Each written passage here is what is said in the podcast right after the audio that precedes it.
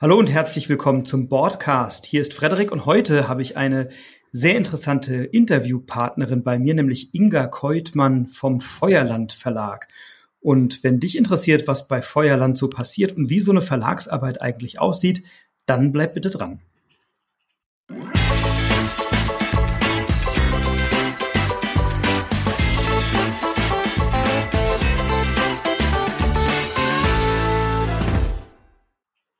Ja, Inga, herzlich willkommen im Podcast. Schön, dass du dir die Zeit nimmst und danke, ja. dass du bist. Hallo, ähm, ich freue mich sehr. Vielen Dank, dass ich dabei sein darf. Du bist beim Feuerland Verlag und ähm, bist dort ja für viele Projekte mitverantwortlich. Vielleicht magst du uns mal kurz erzählen, was machst du denn eigentlich genau da? Ja, ich bin ähm, beim Feuerland Verlag für ganz verschiedene Sachen tatsächlich zuständig. Wir sind ja immer noch nur ein kleines Team von viereinhalb Personen und dadurch macht ja jeder irgendwie so ein bisschen von allem.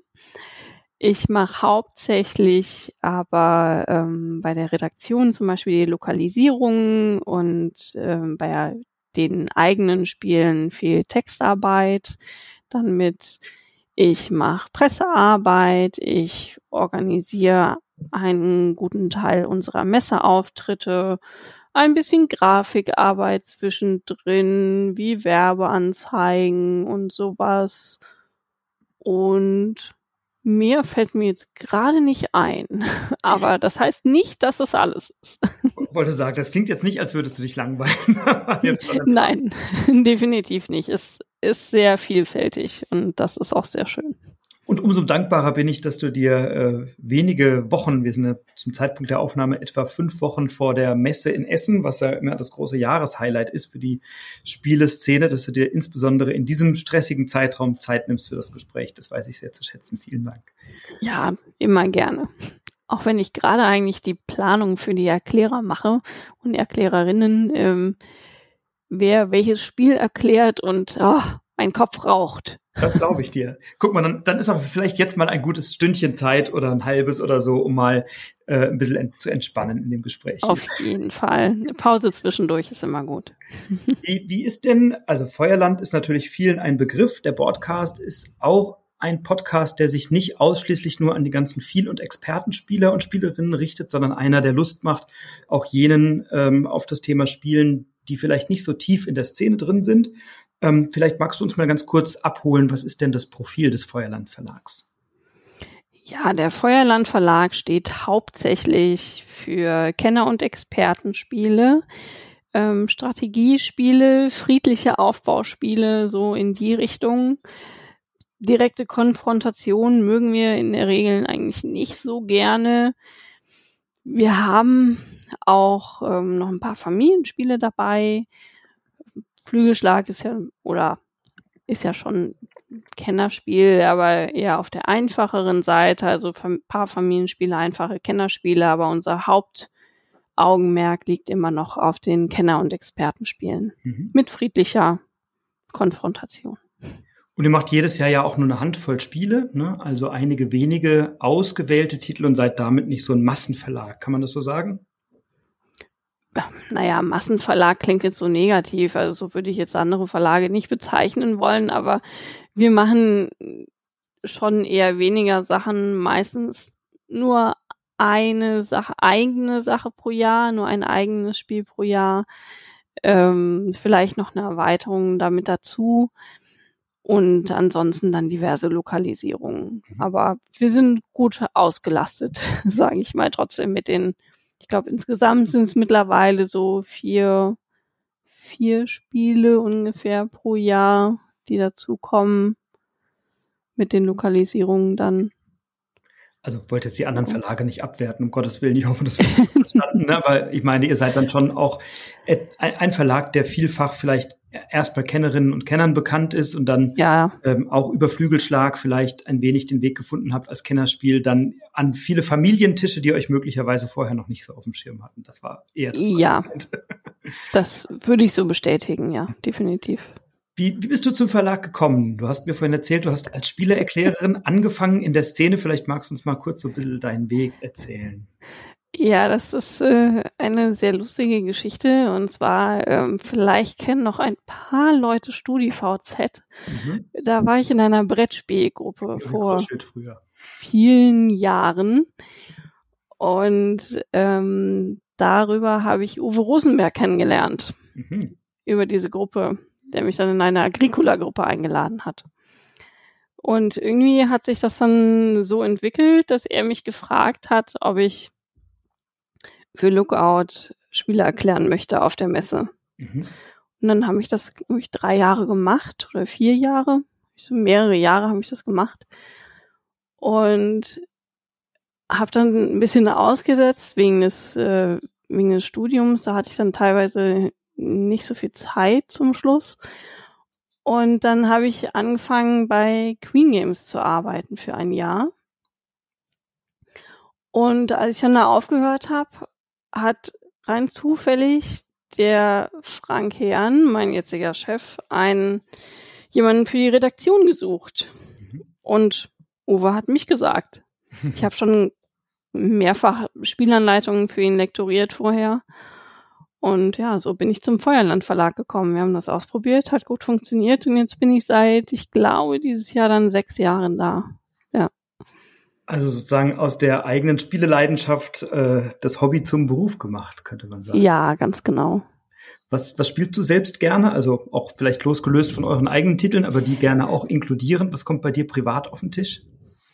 Das ist ein totaler Mischmasch. Das kommt immer ganz auf die Gruppe drauf an. Ich liebe aktuell total so Kleber zu spielen. Ich finde das einfach grandios. Grundlegend liegen mir aber eher so, ja, schon Kenner bis Expertenspiele, spiele ich, ich persönlich dann doch immer noch am liebsten. Ich ähm, sehr gerne Worker Placements. Ich liebe Viticulture. Arche Nova kann ich aktuell auch immer spielen. Grand Austria Hotel finde ich grandios. Ähm, solche Sachen. Aber ich spiele auch gerne irgendwie was, was Einfaches mal zwischendrin oder so. Das ist, ja, hängt auch immer sehr von der Gruppe ab. Mit manchen Leuten machen dann auch Partyspiele sehr viel Spaß. Mhm. Das ist sehr unterschiedlich. Also nimmst du dir auch nach Feierabend noch Zeit für Spiele? Unter der Woche nur leider nur einmal die Woche. Mhm. Aber immerhin einmal die Woche regelmäßig seit, oh Gott, wie lange? Bestimmt 15 Jahren oder so. Ähm, und am Wochenende dann zusätzlich gerne nochmal und im Urlaub natürlich auch mhm. dann sehr gern und etwas mehr. Bleibt bleib die Leidenschaft also auch im. Ja, ja, auf jeden Fall. Schön. Auf jeden Fall. Jetzt, jetzt, wenn du sagst, du bist für Lokalisierungen hauptsächlich zuständig, ne? das heißt also für eine Adaption eines im Ausland erschienenen Spiels für den deutschen Markt. Ähm, Genau. Wie nähert man sich so einem Prozess? Also du hast jetzt ein Spiel von einem Partner. Das ist ja nicht immer nur eine reine Übersetzung, sondern ja wirklich eine Adaption für den deutschen Markt. Worauf muss man da achten? Wie nähert man sich so einem Projekt? Das kommt tatsächlich immer ein bisschen auf den Partner drauf an, wie viel uns auch erlaubt ist zu ändern von uns aus. Ähm, viel ist natürlich einfach Übersetzungsarbeit, das ist klar. Ich bei manchen Verlagen sind wir dann nicht so frei, dass wir dann jetzt zum Beispiel auch mal die Regel einfach umstellen können oder so. Ähm, bei anderen dürfen wir das. Dann überlege ich mir halt, also gucke ich mir die Regel an. Im Idealfall spiele ich das Spiel vorher, was mhm. leider nicht immer der Fall ist, muss ich gestehen. Und dann überlege ich, wie kann ich die Regel sinnvoll umstellen, weil ich das anders einfach, ja, sinnvoller aufgebaut finde für einen einfachen Zugang. Und dann entweder fange ich halt einfach an zu übersetzen oder ich schreibe die Regel teilweise auch einfach mal von Grund auf neu. Mhm. Wenn wir da die Freiheit haben, ähm, die komplett umzugestalten. Das, das Meistens bleibt. Ja, bitte. Nee, mach du ruhig. Meistens bleibt dann auch erstmal noch mal was liegen mhm. für ein paar Tage und dann gucke ich nochmal drüber. um, um das nochmal zu überarbeiten. Und ja, das ist so im Großen und Ganzen halt, wie ich mich, wie ich anfange und was die meiste Arbeit ist natürlich dann auch. Ne? Und, und wonach entscheidet ihr jetzt, welche Spiele ins Portfolio kommen? Also ihr habt ja Partner, mit denen ihr sehr regelmäßig zusammenarbeitet und wenn die was haben, dann liegt es nahe, sich das natürlich anzugucken oder mit bestehenden Partnerschaften zu sprechen, wobei ihr wird es auch kein Automatismus aus, dass ihr diese Spiele dann ins Programm nehmt, aber wonach wählt ihr aus? wie du selber gesagt hast, wir haben viele Partner, mit denen wir auch regelmäßig zusammenarbeiten. Die fragen uns dann immer zuerst, ob wir ein Spiel lokalisieren möchten oder nicht. Und dann gucken wir uns das an. Wir testen das in der Regel auch. Und ähm, ja, dann, wenn uns das gefällt und wir denken, ach, das könnte gut funktionieren, das könnte sich gut verkaufen, dann, dann machen wir das. So einfach ist es. Letztendlich hat das letzte Wort immer der Chef. Mhm. Herr Frank entscheidet das, aber ähm, er entscheidet es nicht, ohne uns nach unserer Meinung gefragt zu haben. Ja, also da wird dann schon gemeinsam drüber diskutiert, ob das passen könnte, ob wir denken, das könnte was sein oder nicht. Und ansonsten kriegen wir natürlich auch noch diverse andere Sachen angeboten und da läuft es letztendlich auch ähnlich, dass irgendjemand testet. Und dann wird entschieden, ob wir das machen, weil wir, weil es uns Spaß macht und wir denken, es könnte funktionieren. Jetzt, jetzt, also das ist jetzt kein, es gibt keine speziellen Kriterien, nach denen wir das auswählen, sondern das Wichtigste ist für uns halt einfach, wir haben Lust, es wieder zu spielen. Wir holen uns teilweise noch Rückmeldungen von anderen Leuten auch ein, mit denen wir das dann nochmal spielen. Und ähm, wenn die auch sagen, ach, das hat Spaß gemacht, dann ja, dann machen wir das. Und wir müssen natürlich auch gerade den Platz und die Kapazitäten haben. Das ist, äh, ist auch wichtig. Das haben wir auch nicht immer. Ja, wenn ihr mit viereinhalb Leuten drei bis vier Spiele im Jahr entwickelt, zum Teil Erweiterungen oder zum Teil dann einfach, ich sag mal, Übersetzungen oder Lokalisationen eurer Partner und Partnerschaften, äh, dann bleibt ja trotzdem die Entwicklung komplett neuer Spiele, ist ja redaktionell wahrscheinlich ein Haufen Arbeit. Ne? Das muss dann, muss dann irgendwie ja, einpassen. Definitiv. Also die, die meisten unserer Spiele, die wir rausbringen, die haben wir schon irgendwie zwei, drei Jahre in der, in der Entwicklung. Arche Nova war da, glaube ich, nicht ganz so lang. Das war, soweit ich weiß, ein bisschen kürzer. Aber die meisten sind schon, schon länger bei uns dann. Archianova ist ja ein schönes Beispiel. Ist ja ein Erstlingswerk von Matthias Wigge. Das heißt, der ja. ist dann an euch herangetreten, hat gesagt, ich habe hier mal ein Spiel entwickelt, ich habe da mal eine Idee, schaut euch das mal an, passt das zu euch oder wie funktioniert das bei euch ganz konkret? Ähm, ja, die meisten Autoren treten direkt an uns ran. Das kann per E-Mail sein, das kann auf Messen sein, ähm, das kann über eine Empfehlung sein von jemand anderem zum Beispiel auch. Also wir haben innerhalb der Redaktion von unterschiedlichen Verlagen ein sehr gutes Verhältnis. Mhm. Und ähm, wenn dann jetzt zum Beispiel, ich nenne jetzt einfach mal irgendjemanden äh, Amigo ein Spiel kriegt, wo sie denken, uff, das ist für uns ja viel zu komplex, aber es könnte zu Feuerland passen, dann ähm, sagen die auch, geh doch mal zu Feuerland oder oder wir kriegen dann eine Mail, hier, guckt ihr das mal an, das könnte gut zu euch passen und dann schauen wir uns das Spiel halt an. Mhm. Jetzt ähm, hast du ja vorhin von mir erfahren im Vorgespräch, dass Arche Nova Stand heute auf Platz 4 bei Board Game Geek sich hochgearbeitet hat. Also Glückwunsch nochmal dazu. Ja, vielen Dank. Wir, äh, du hast auch gesehen, dass ich mich sehr gefreut habe. Ich habe, also, ne, wir hatten im Vorgespräch kurz darüber gesprochen, da sagst nee, das ist doch auf Platz 6. Aber ich habe gerade geguckt, ich glaube, es ist auf Platz 4. Vielleicht habe ich die falsche Liste gewählt, dann haben wir beide geschaut und in der Tat ist es auf Platz war. 4. Also wirklich großartig. Glückwunsch. Hat man sowas im Hinterkopf bei der Spielentwicklung, dass man sagt, oh, das muss eins, das wird bestimmt ein Kracher oder entwickelt man es erstmal, weil man es gut findet und dann natürlich auch überzeugt ist, dass es zur eigenen Zielgruppe passt oder hat man gleich im, im Gespür oder im Kopf, das könnte wirklich ein Kracher werden? Wie ist das? Also so wirklich gleich im Gespür hast du's. Ja, vielleicht ein bisschen. Also man, man denkt sich schon, boah, das ist echt ein gutes Spiel.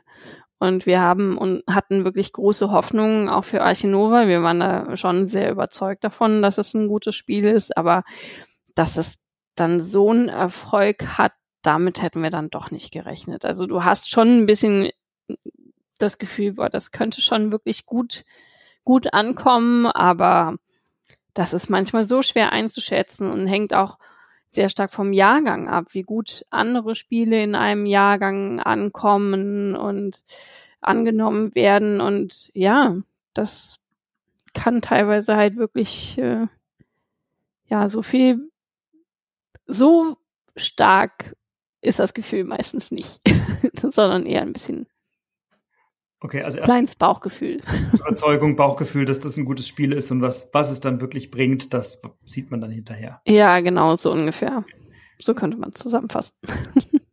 Ja, es ist ja bei euch, ich war ja letztes Jahr äh, in Essen und dann war es nicht möglich, mal einen Platz an einem Tisch zu bekommen, um das Spiel zu testen. Das wurde euch ja da auch aus den Händen gerissen. So, ich bin dann alle halbe Stunde waren, wurden, glaube ich, diese Listen erneuert oder einmal die Stunde oder so.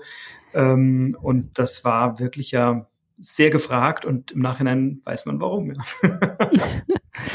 ja wir haben ähm, äh, ja, wir, wir hängen morgens immer Listen aus auf der Messe und die waren direkt, die waren direkt voll und äh, es war sehr, sehr gefragt, ja. Wir hatten aber auch nicht so viele Exemplare auf der Messe dabei, leider, weil das meiste nicht, ähm, der Großteil nicht fertig geworden ist, rechtzeitig zur Messe. Und deswegen konnten wir da auch noch nicht so viel verkaufen, wie wir gerne verkauft hätten. Aber dann, dann kam der große Schwung dann ja relativ bald und ja, wir haben stetig auch Nachwuch Nachschub produziert. Also jetzt sollte es endlich wirklich dauerhaft verfügbar sein. Ja, sieht, sieht ganz gut aus, ja. Wie, wie sind denn insgesamt bei so Spielen so Produktionsvorläufe? Also du sagtest, ihr arbeitet an einem Spiel natürlich, auch gerade wenn ihr es intensiv redaktionell begleitet, mehrere Jahre. Äh, bei dem einen mal zwei, drei Jahre, bei dem anderen vielleicht etwas kürzer. Ähm, dann muss es textlich überarbeitet werden, lektoriert werden, vielleicht was übersetzt werden, dann geht's in eine Produktion. Also wie, wie sind da so die, die Abläufe oder Vorläufe in so einem Produktions Betrieb? Das ist tatsächlich auch ähm, ein bisschen unterschiedlich, je nach, je nach Spiel. Also wir fragen meistens schon irgendwie ein Dreivierteljahr, Jahr vorher mal verschiedene Angebote bei Fabriken an, wenn halt der Großteil des Materials feststeht ähm, Standsbögen werden meistens einfach geschätzt, wie viel das ungefähr sein könnten, damit wir eine Idee haben, was könnte denn das Spiel in der Produktion kosten. Und die Entwicklung läuft aber währenddessen noch deutlich weiter. Ne? Äh, Grafiker, Illustratoren werden erst, ja, werden auch eher zugeschaltet, wenn das Spiel fast fertig ist, aber auch nicht, wenn es komplett fertig ist, weil das ja auch alles seine Zeit braucht und äh, man muss ja auch Rückmeldung geben und dann ähm, muss der Illustrator, die Illustratorin auch noch was ändern und ähm, ja, das dauert halt auch alles seine Zeit. Letztendlich sagen wir mal, man macht die Entwicklung zu, ich schätze es einfach mal 80 Prozent fertig, dann fragt man äh, die ersten Angebote an, ähm, dann entwickelt man weiter, dann kommt irgendwann bei 90 Prozent äh, Illustrator, Illustratorin dazu. Und ähm, wenn das Spiel dann so gut wie fertig ist, wird die Regel geschrieben. Mhm. Und das und macht dann unter anderem du? Das macht dann unter anderem ich, ja, mhm. genau. Jetzt, ähm, Oder Kartentexte, das wird dann halt auch nochmal äh, geändert. Man muss sich dann überlegen, wie möchte ich eine Karte aufbauen. Das ist auch bei den letzten zehn Prozent äh, dabei. Ja, das, also bei Archinova hatten wir zum Beispiel mehrere Entwürfe, wie bauen wir die Karten denn auf, mhm. dass wir ähm, welche Informationen sind jetzt wirklich so relevant, dass sie ganz oben stehen, weil man sie immer wieder braucht, ähm, welche sind nicht so wichtig, wie kriegen wir das möglichst übersichtlich hin, obwohl da ja so viele Symbole drauf sind. Und ähm, da setzen wir uns dann auch zusammen und diskutieren auch darüber und manchmal auch ganz schön hitzig, weil wir einfach unterschiedlicher Meinung sind. Mhm. Aber ähm, im Endergebnis sind wir eigentlich immer alle zufrieden dann. Ja. Wenn man, wenn man sich dann einigt am Ende, ist ja, ist ja alles gut. Da ist es euch ja offensichtlich Och, gelungen. Im Zweifelsfall spricht der Chef ein Machtwort. Nein, aber es ist wirklich so, dass es, ähm, wir sind ein sehr gutes Team, wir ergänzen uns alle auch sehr gut und ähm, hören uns auch die Argumente der anderen an und dann funktioniert es auch, ja. Und wir sind, wie gesagt, immer alle zufrieden mit dem Endergebnis. Und das ist das Wichtigste. Es wird ja von Arche Nova kommen jetzt oder sind jetzt schon erschienen diese neuen Zoopläne. Werdet ihr davon genügend bei der Messe haben in Essen? Gehen wir mal davon aus, ja. Okay. also garantieren kann ich das natürlich nicht. Aber wir haben schon, wir haben schon einige da. Okay, sehr schön. Ja. Dann ähm, lass uns doch mal einen Blick werfen auf so ein paar aktuelle oder auch künftige Projekte. Ähm, bei einem, das ist gar nicht euer Projekt, aber es liegt nahe, dass wir uns darüber mal kurz austauschen. Und zwar ist ja Terra Mystica sozusagen der Ursprung eurer Verlagsgründung. Das war ja das erste Spiel des Feuerland Verlags. Ja, genau. Ähm, und damit auch ich sag mal, die Grundlage eures Erfolgs, kann man, glaube ich, ganz bescheiden sagen. Ähm, Riesenerfolg. Und jetzt kommt mit Terra Nova von einem anderen Autoren eine, zumindest wenn man so den Ankündigungen da Glauben schenken darf, eine leichter zugängliche Version heraus, die, ähm, wenn man sich die Fotos anguckt, irgendwie genauso aussieht wie Terra Mystica oder fast genauso aussieht. Glaube ich, zwei Landschaften weniger, die man dann irgendwie terraformen kann oder umbauen kann oder so. Ähm, und, und, und gleichzeitig sieht es so ähnlich aus, erscheint aber eben nicht bei euch, sondern bei Cosmos. Vielleicht kannst du uns da ein bisschen abholen, was es mit dem Projekt auf sich hat, weil mit Sicherheit werdet auch ihr das für euch geprüft haben, oder? Ja, natürlich. Äh tatsächlich ist das auch von uns größtenteils entwickelt worden. Mhm. Die äh, Kosmos-Redaktion hat da bei den letzten zwei, drei Prozent noch mitgeholfen und, und alles kontrolliert und drüber geschaut und auch geschaut, was ihnen noch wichtig ist, was sie denken, was noch verbessert werden könnte. Aber letztendlich ist das, äh, ist das ein Gemeinschaftsprojekt von uns, was wir halt entwickelt haben. Kosmos vertreibt es. Mhm. Und das ist, ja, der Autor, der Andreas Faul, der ist an uns herangetreten und hat uns gefragt, ob wir Interesse an einer leichteren Version von Terra Mystica hätten. Und natürlich haben wir das dann erstmal mit äh, Jens und Helge abgeklärt, also den Autoren von Terra Mystica, ob das für die denn auch in Ordnung wäre. Es ist ja schließlich, basiert ja schließlich auf ihrem Spiel und ähm, das war für die in Ordnung und wir fanden das gut und dann haben wir gesagt, okay, dann lass uns das doch mal machen und äh, Terra Mystica ist ja schon ein Expertenspiel. Wenn dann mehr Leute da Zugang finden, dann ist das doch auch super. Und dann haben wir das zusammen mit dem, mit dem Andreas entwickelt. Und der Frank hatte dann aber die Idee, ach, Kosmos hat da einfach die bessere, ja, die größere Zielgruppe mhm. für dieses Spiel.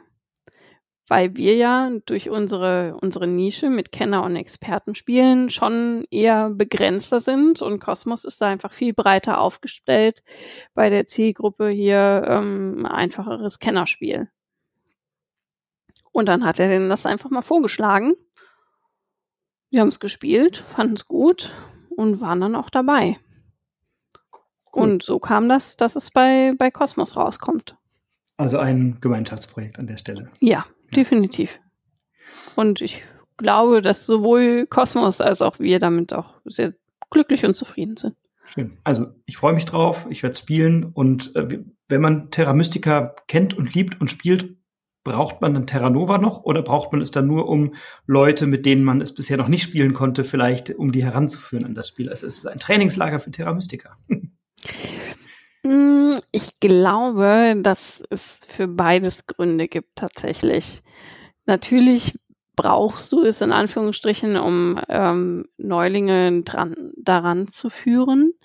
Aber wir haben den Prototypen auch mit versierten Terra Mystica Spielern gespielt zum Beispiel und da kam dann, boah, das fühlt sich an wie Terra Mystica, aber es ist halt viel kürzer und viel schneller gespielt. Mhm. Und das fanden die dann zum Beispiel auch wieder gut, weil du dann eher nochmal was anderes an dem Abend spielen kannst, aber du hast trotzdem dieses Terra Mystica Gefühl. Mhm.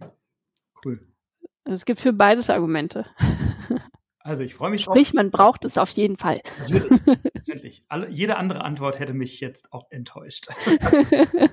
Nein, also ich freue mich drauf, bin gespannt und das ist so eines, einer der Titel, äh, der bei mir, was Essen angeht, jetzt in ein paar Wochen sehr weit oben auf der Liste steht, aber eben nicht nur dieser, sondern noch ein anderer und da bin ich jetzt dreifach mal gespannt. Also zum einen hast du ganz am Anfang beim Verlagsprofil gesagt, naja, so direkt konfrontative Spiele sind gar nicht so euer, ich sag mal, eure, euer Markenkern oder so. Ja. Ähm, und jetzt erscheint ein Spiel bei euch, La Familia, The Great Mafia War. Das klingt ja schon mal viel, viel äh, martialischer als alles, was man von euch gewohnt ist. Äh, und es ist ein Spiel für exakt vier Personen, die ähm, ja sozusagen die Mafia-Kriege der 80er Jahre ähm, miteinander ausfechten. Vielleicht kannst du uns ein bisschen was dazu sagen, weil viel ist noch nicht bekannt. Ähm, bei Boardgame Geek ein paar, ein paar wenige Zeilen auf eurer Website, noch gar nichts. Ähm, vielleicht erzählst du uns mal ein bisschen was über dieses Spiel. Ja, also La Familia ist für uns ein total untypisches Spiel. Genau aus diesem Grund, es geht wirklich um Konfrontation. Ähm, es ist ein Spiel für vier Personen, genau vier Personen und zwar im Team zwei gegen zwei. Und dadurch geht es wirklich Person gegen Person. Das mhm. ist Hauptteil des Spiels. Mhm. Und es geht darum, dass man als Team die Kontrolle über Sizilien erlangen möchte, mhm. indem man die Soldaten, Fußsoldaten der anderen mit Autobomben und Angriffen abmurkst und das Gebiet besetzt und letztendlich dann einen Großteil der Regionen von Sizilien beherrscht.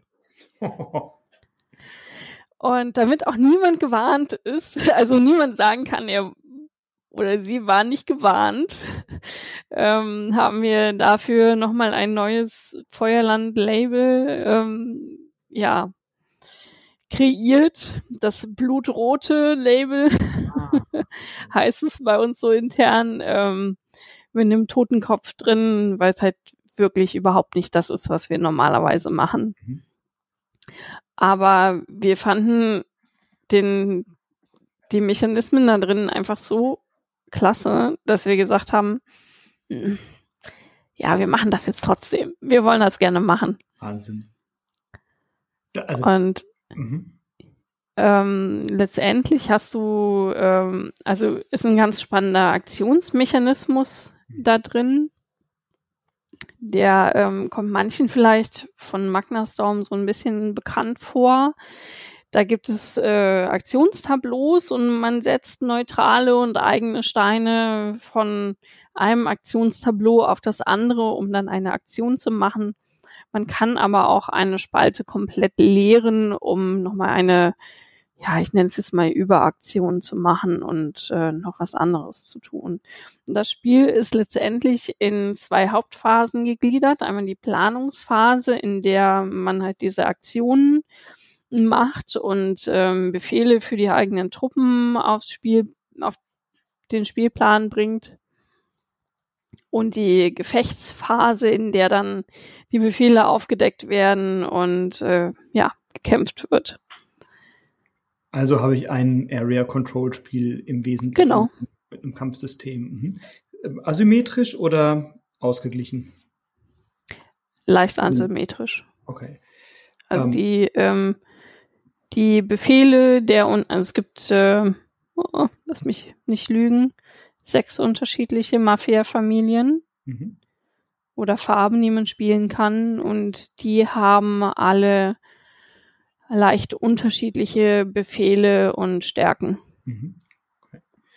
Aber das ist ja, das ist ja schon spannend, ne, wenn du, wenn du vorhin sagst, ähm, zu konfrontative Spiele sind nicht Teil des Markenkerns oder sind nicht Teil des Feuerland-Profils und dann kommt jetzt als die große Neuheit dieses Jahr dieses Spiel heraus ähm, und ihr dafür sogar dann euer Logo anpasst, weil das wäre ja auch eine Frage gewesen.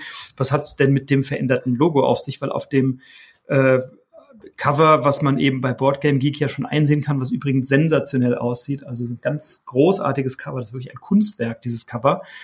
Ähm, sieht man eben ein verändertes Feuerland-Logo. Das heißt, ihr wollt also künftig eure äh, Fans oder eure Käuferinnen und Käufer ein bisschen warnen, wenn ihr sagt, okay Leute, das wird hier schon konfrontativer an der Stelle. Das heißt, da ist noch mehr zu erwarten, oder? Oh, das würde ich jetzt so gar nicht unbedingt sagen. Mhm. Ähm, wir haben jetzt keine Pläne für, für ein weiteres Spiel, das so konfrontativ ist, ja. Aber sag niemals nie man weiß nie, ob, ob uns jetzt noch irgendwas über den Weg läuft, wo wir sagen, boah, das finden wir aber trotzdem, auch wenn es eigentlich nicht unser Ding ist, finden wir es richtig, richtig gut und machen das dann trotzdem. Aber die, unsere, unsere Fans, die haben halt ein, eine bestimmte Erwartung an ein Feuerlandspiel. Durch unsere, ja, unsere Nische, unsere, unsere Marke. Und deswegen ist das quasi nochmal ein kleiner Hinweis darauf, dass es kein typisches Feuerlandspiel ist, das, das Logo. Mhm. Also wenn die Büchse der Pandora einmal geöffnet ist, dann. das, sag das so nicht, sonst kriegen wir jetzt ganz viele Einsendungen mit so Sachen, die wir eigentlich gar nicht machen wollen. also Coinspiele, wo Leute sagen, ich habe hier noch ein schönes Kriegsspiel für euch. Einen leichteren Zugang zu Axis and Allies oder Europa. Ja, genau. Das kommt dann bei Cosmos raus, könnt ihr weiterleiten. ähm, dann, dann, ich hatte im Vorgespräch dich kurz gefragt, du musst es so nicht beantworten, aber zumindest möchte ich es äh, kurz fragen. Ähm, ich sagte ja, oh, es scheint ja so zu sein, als wäre der Autor, nämlich Maximilian Maria Thiel, ein Erstlingswerk. Also zumindest habe ich über ihn bei Boardgame Geek oder auch beim Googlen sonst nicht viel gefunden. Äh, und da hast du gesagt, hm, na, der hat schon mal was unter einem Pseudonym veröffentlicht. Darf man darüber sprechen, was es war, oder ist das ein Geheimnis? Oh, ich denke, da kann man drüber sprechen. Äh, ich habe gerade eben schon gesagt, dass Magnastorm ähm, der Aktionsmechanismus sehr ähnlich ist. Es ist der Autor von Magnastorm letztendlich. Ah, okay. ja. ah dann äh, ich hatte mir, glaube ich, auf meine Vorfreude auf Essenliste da schon ein Must-Buy dazu geschrieben. Dann werde ich das jetzt wohl noch mal mit ein paar Ausrufezeichen versehen und früh bei euch im Stand sein. Wird es in Essen verfügbar sein? In einer Nein. Menge? Nein muss ich dich leider enttäuschen. Das äh, wird nicht rechtzeitig verfügbar sein. Ähm, es ist leider nicht rechtzeitig fertig. Aber wir werden es zum Probespielen da haben. Okay. Also, also das ich, definitiv. Werde ich wenigstens mal versuchen, frühzeitig einen Platz an einem Erklärertisch zu bekommen. Ja. Kannst du abschätzen, wann es lieferbar sein wird? Arche Nova war ja wirklich dann schwer zu kriegen, eine ganze Zeit lang. Also ich habe es, glaube ich, erst im Februar bekommen, nachdem ich seit Oktober irgendwie drauf gegeiert habe. Ähm, kann man das einschätzen oder ist das gerade alles so unberechenbar mit den internationalen Konflikten und auch noch mit den Lieferengpässen, Rohstoffengpässen, dass es ein bisschen ein Glücksspiel ist gerade? Ähm, ja, wir können es leider nicht genau sagen. Wir, es wird Ende des Jahres oder Anfang nächsten Jahres sein. Mhm. Aber wann genau, können wir einfach aktuell nicht sagen. Es ist alles so unberechenbar, es, es verzögert sich so viel an Lieferungen, auch immer wieder. Ähm, da kann man mittlerweile einfach keine, keine verlässliche Aussage mehr treffen, wie es vor ein paar Jahren noch so war. Das geht leider einfach nicht mehr. Und das Deswegen ist ja auch der, Entschuldigung kann nur Ende des Jahres, Anfang nächsten Jahres sagen, aber genau weiß ich es nicht. Na, dann steigt die Vorfreude.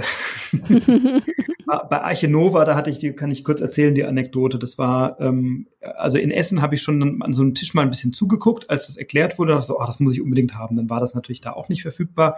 Dann habe ich die ganze Zeit versucht zu kriegen und ein Freund von mir, der hat es dann irgendwie Anfang des Jahres bekommen, nachdem er es vorbestellt hatte und es natürlich auch lange nicht da war. Irgendwann kam es, dann haben wir das zu viert gespielt. Erst Partie zu viert, da hast du eine Ahnung, das dauert mal einen Augenblick, ne? Bis dann ja.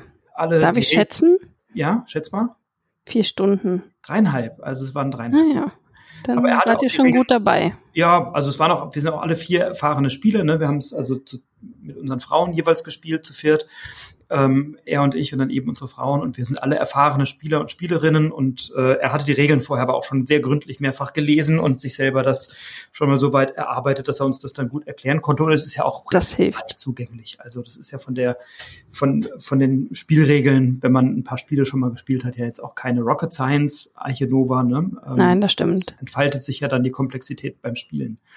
Ja. Ähm, und dann war ich so gehuckt von diesem Spiel und habe dann äh, das unbedingt haben wollen. Und wir sind aber, ich glaube, am Folgetag in Urlaub gefahren, meine Frau und ich, für zehn Tage. und äh, nach Leipzig. Und dann habe ich gesagt, okay, dann steuern wir jetzt in Leipzig mal, bevor wir ins Hotel fahren, noch so zwei Spieleläden an. Die hatten es auch nicht. Und dann sind wir irgendwie durch die Stadt gelaufen zum Bummeln und ich habe bei jedem, ich habe gesagt, komm, wir gucken mal da in der Passage. Vielleicht ist da ja zufällig irgendwie ein Spieleladen drin oder irgendwie ein Kaufhaus, die das haben oder keine Ahnung was. Meine Frau war dann irgendwie schon leicht genervt und sagt, du, da wird doch jetzt auch nichts anbrennen, wenn wir damit jetzt noch ein paar Tage warten. Sag ich, nein, dann ist das wieder vergriffen und dann kriege ich das wieder ein halbes Jahr nicht und so, ich will das jetzt haben. Und dann sind wir so fünf Minuten vor Ladenschluss in den Hugendubel rein, in den Buchhandel und die hatten dann gesagt, glaubst du jetzt nicht, dass im Hugendubel so ein Spiel liegt? Sag ich, doch, die haben eine gute Auswahl, wir gucken da jetzt.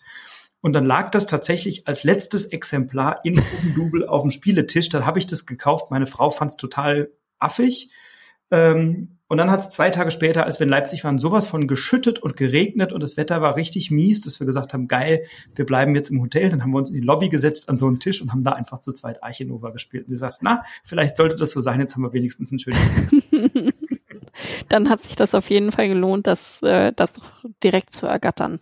Genau. Aber stimmt, das war am Anfang wirklich ähm, sehr schwer zu kriegen. Wir haben schon mehr produziert, als wir normalerweise als Erstauflage produzieren, weil wir halt das Gefühl hatten, ja, es ist, könnte schon sehr gut ankommen, aber ähm, wir sind überhaupt nicht hinterhergekommen. Mhm. Also dementsprechend, ne, dass es so einschlägt wie eine Bombe, hätten wir nicht gedacht, weil das ja, ja. das war schon krass. Und es ist einfach großartig. Jetzt, jetzt wo wir dr drüber reden, habe ich schon eine Idee, was ich heute Abend meiner Frau vorschlage, was wir mal spielen. Halma. Nein, äh, jetzt habt ihr ja noch ein paar Projekte in der Pipeline, um mal einen kleinen Blick in die Zukunft zu werfen. Also La Familia haben wir schon gehört, mal etwas anderes und ein bisschen auch mit einem anderen, also zumindest anders gelabelt bei euch im, im Verlag, ne? Und ja. wird dann Ende des Jahres kommen. Aber es sind ja noch ein paar andere Kleinigkeiten im Vorlauf. Ähm, also sowas muckelig, kleines, leckeres wie Frosthaven, was der Nachfolger ist von Gloomhaven, der sich ja auch äh, bei Boardgame Geek auf Platz eins seit langen Jahren oder seit vielen Jahren hält. Ähm, und das wird ja auch jetzt immer mal regelmäßig verschoben, hätte, glaube ich, diesen Sommer erscheinen sollen. Jetzt habt ihr gesagt, es wird nächstes Jahr kommen. Ähm, vielleicht magst du uns dazu was sagen, weil das liegt ja jetzt nicht daran, dass ihr zu langsam seid und nicht in die Pushen kommt, sondern das hat ja andere Gründe. Woran ja, tatsächlich. Genau. Also wir hätten, wir warten selber auf auf ganz viele Infos. Wir hatten Ewigkeiten das Szenariobuch noch nicht. Ähm, und da stecken ja auch wahnsinnig viele Wörter und wahnsinnig viel Arbeit drin. Dementsprechend konnten wir natürlich überhaupt nicht irgendwie abschätzen, wie lang das noch dauert und wie viel es kosten wird, weil wir halt auch noch nicht wussten, wie viel Arbeit das ist. Und ähm, dann haben uns noch Informationen von der Fabrik gefehlt und das hat sich halt auch einfach Ewigkeiten verzögert, weil, weil wir selber noch nicht die ganzen Infos hatten. Die haben wir jetzt toi toi toi äh, alle, ich glaube, alle bekommen mittlerweile und in sehr, sehr bälde werden wir dann auch endlich Informationen zu Frosthaven rausgeben können, zur deutschen Version. Ähm, ich gehe davon aus, dass das noch vor der Messe sein wird. Dass die Informationen also, kommen. Dass die Informationen kommen, ja, genau. Und dann, da wird dann, wird dann auch noch drinstehen, was wird's kosten und ähm, wir wollen auf jeden Fall auch eine Vorbestelleraktion machen. Mhm. Ähm, genau. Also eher. Aber das, die Infos kommen dann auch, mhm. auch alle noch. Also eher sowas wie Q1, Q2, Q3 nächsten Jahres. Nimm mal eher Q3, Okay. Q4 oder so. Also ich, ich weiß es noch nicht, aber ähm, es ist, mh, soweit ich weiß, mindestens nochmal 50 Prozent von Gloomhaven obendrauf. Mhm.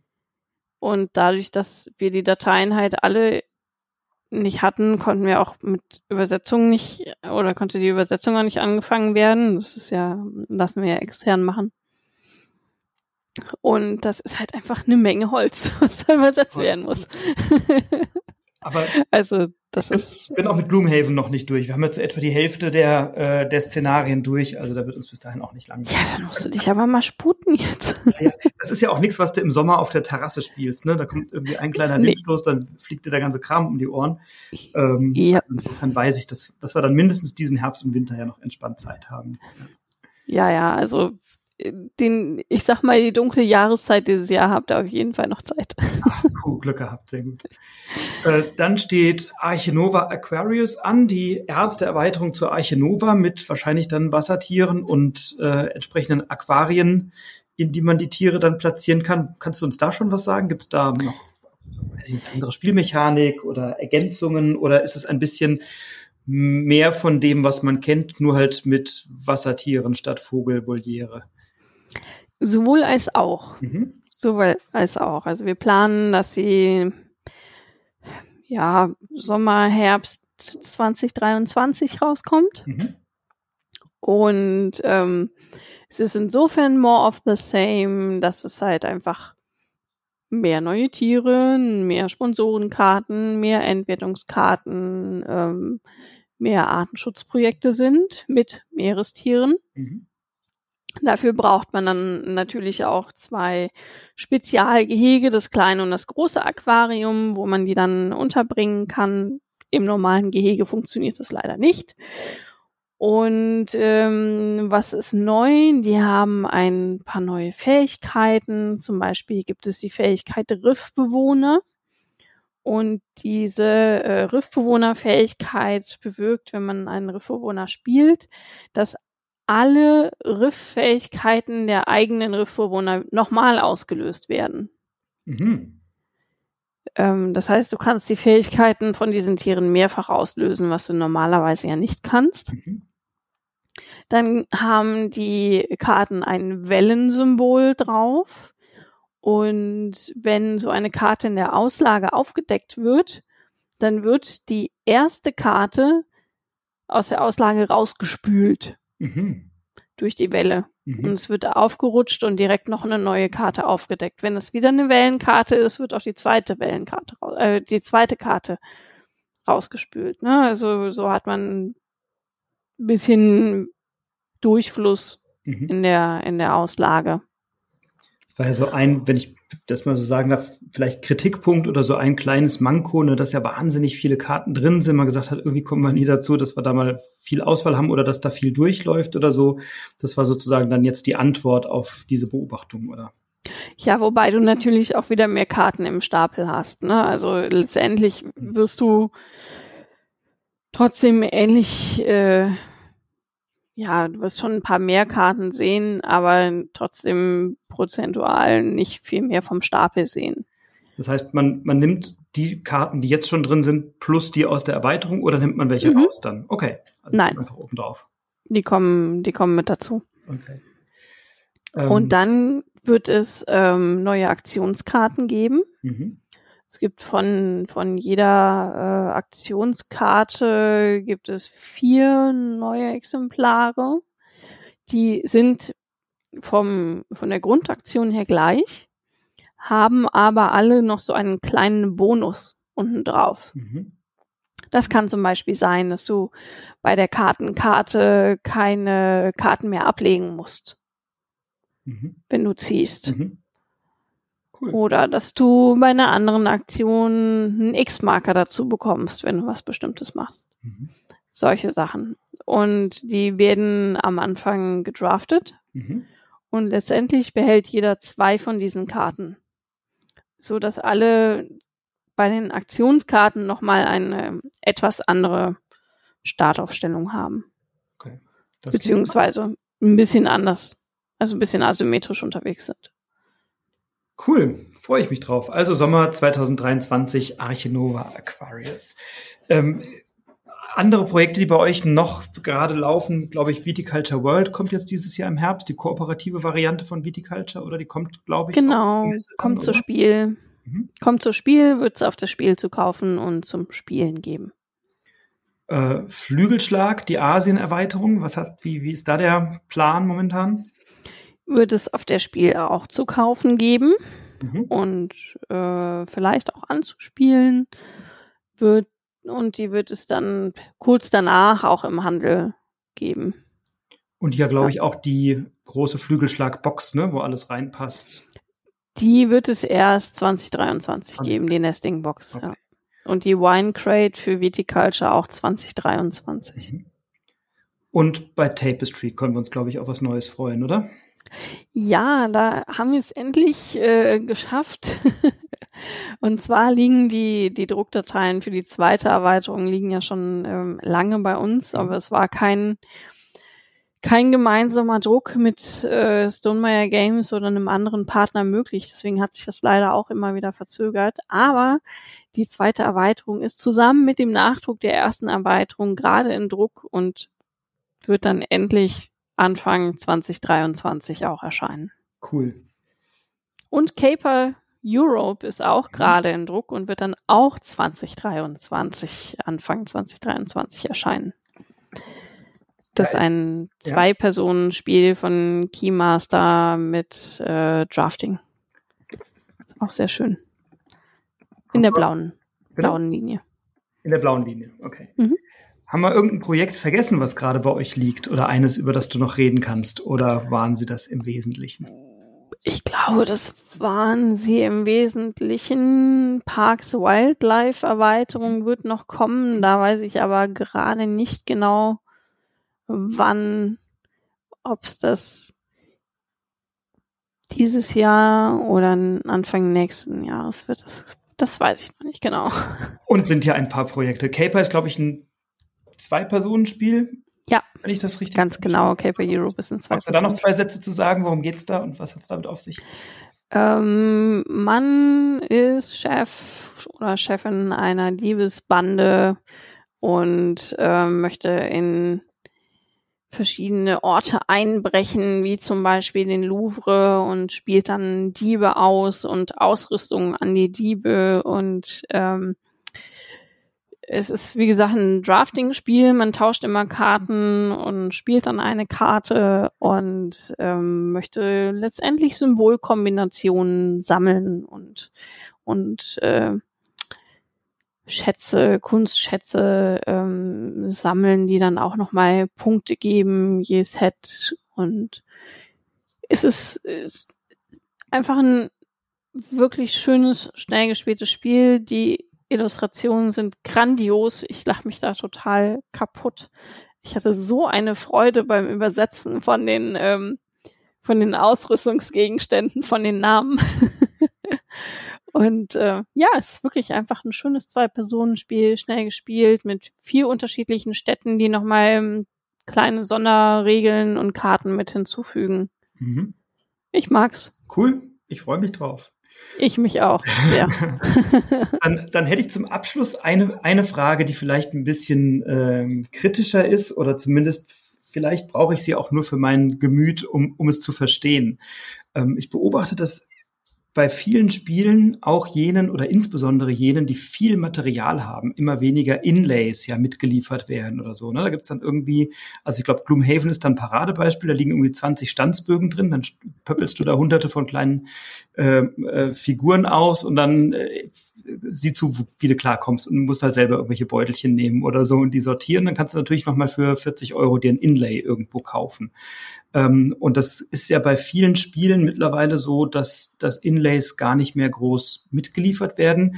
Wobei ja sowas wie Hans im Glück, die haben das ja bei Ultimate Railroads bei der Big Box vorgemacht, dass das ja relativ leicht gehen kann, wenn man da mal so drei, vier ähm, Stanzbögen nimmt und die einfach zu Inlays zusammenfaltet. Kannst du uns da ein das bisschen stimmt. abholen, warum das ja, ich habe manchmal das Gefühl, so stiefmütterlich behandelt wird, dass man sagt, na, es ist irgendwie jetzt alles drin, warum noch Inlay? Die werden schon alle genug Plastikbeutel zu Hause haben.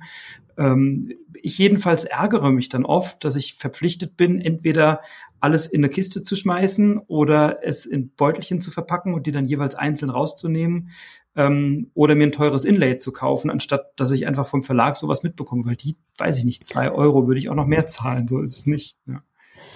Also wenn du mal ähm, unsere Spiele anguckst und vor allem unsere eigenen Spiele, dann wirst du in den seltensten Fällen ein Inlay finden. Richtig. Deswegen frage ich Wir waren schon immer äh, die beutelchen Fraktion. ähm, es ist aber auch bei einem Inlay, dass du dann, dann hast du wieder, wenn du viele Karten hast, konzipierst du das dann für gesleevte Karten, für nicht gesleevte Karten, konzipierst du das äh, äh, wird, die, wird die Schachtel dadurch größer, ne? Die, der Karton eventuell wird ja dadurch größer. Wenn der Karton dadurch größer wird, dann werden die Lieferkosten wieder teurer, weil du natürlich mehr Platz brauchst pro Spiel. Da hängt so ein Rattenschwanz dann auch wieder dran. Und ähm, wir haben teilweise mm, so Mini-Böcke damit teil, also wenn du wenn du einfach so einen so einen Block hast aus Pappe, dann nennt man das auch Pappbock, mhm. ähm, dass dann nicht irgendwas verbiegt oder sowas, aber wir, wir finden halt meistens braucht man es nicht unbedingt.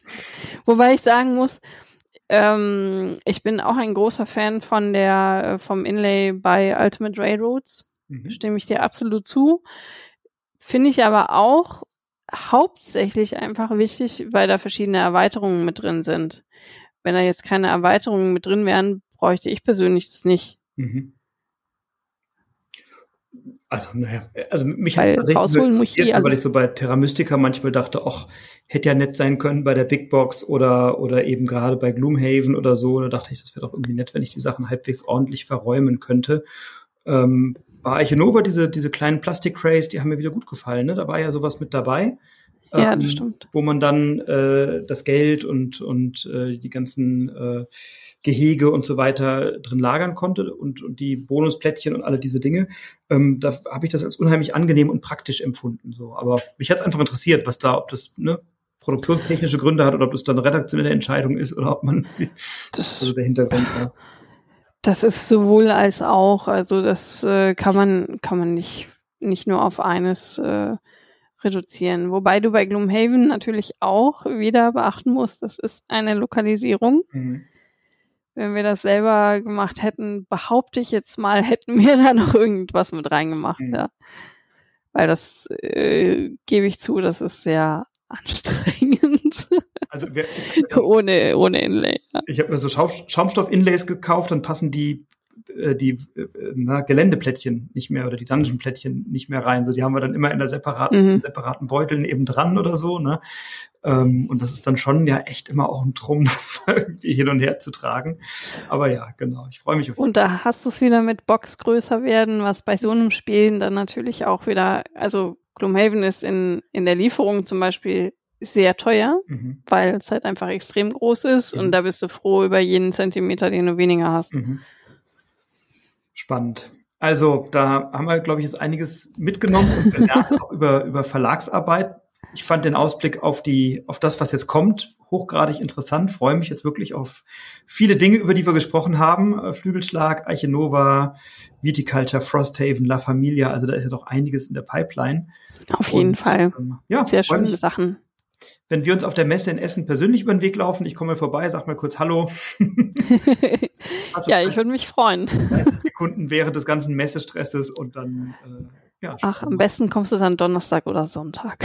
Okay, Sonntag werde ich dieses Jahr ausnahmsweise nicht da sein, dann komme ich donnerstags mal vorbei. Ja, genau, und dann mh, findest du mich wahrscheinlich am ehesten. Sehr schön. Ähm, Danke dir für deine Zeit, liebe Inga. Ja, sehr gerne. Hat Spaß gemacht. Vielen Dank.